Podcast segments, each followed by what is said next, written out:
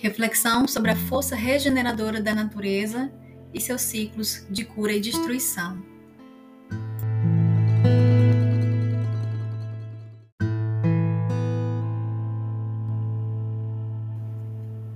Tempestade na montanha, rios em torrentes, enchentes inundam as casas, em todo lugar se vê um oceano.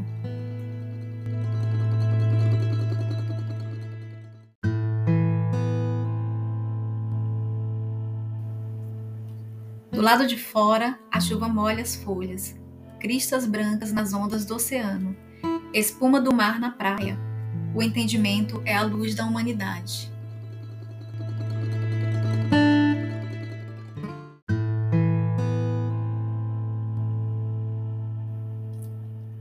Essas poesias foram extraídas de um manuscrito medieval galês e retratam a fé celta de que a natureza dá e tira vida e que esses dois aspectos opostos são completamente interdependentes, pois nada pode florir ou ser curado sem destruição.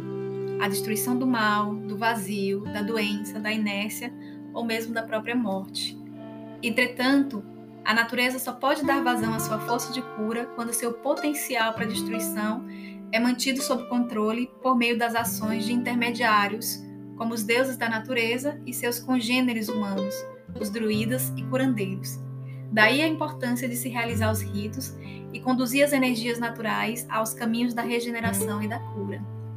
E nesse tempo de renovação da natureza, período em que os campos começam a verdejar e a nossa paisagem fica mais viva, o clima mais agradável, como se a vida ressurgisse da morte, eu gostaria de evocar a energia de Quernunus, o deus cornífero, senhor dos animais, que tem um aspecto intimamente ligado aos ciclos de morte e renovação.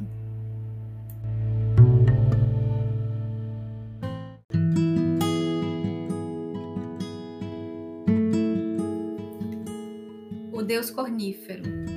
Quernunus, o deus cornífero, encarna a estreita relação entre os celtas e o mundo natural.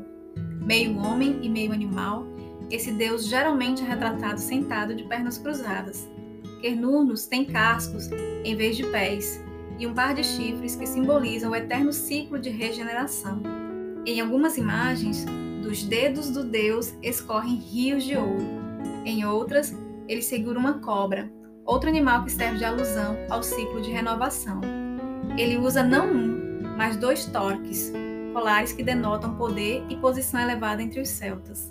Quernunnos é o deus dos animais, tanto os selvagens quanto os domesticados, e é também senhor de toda a natureza.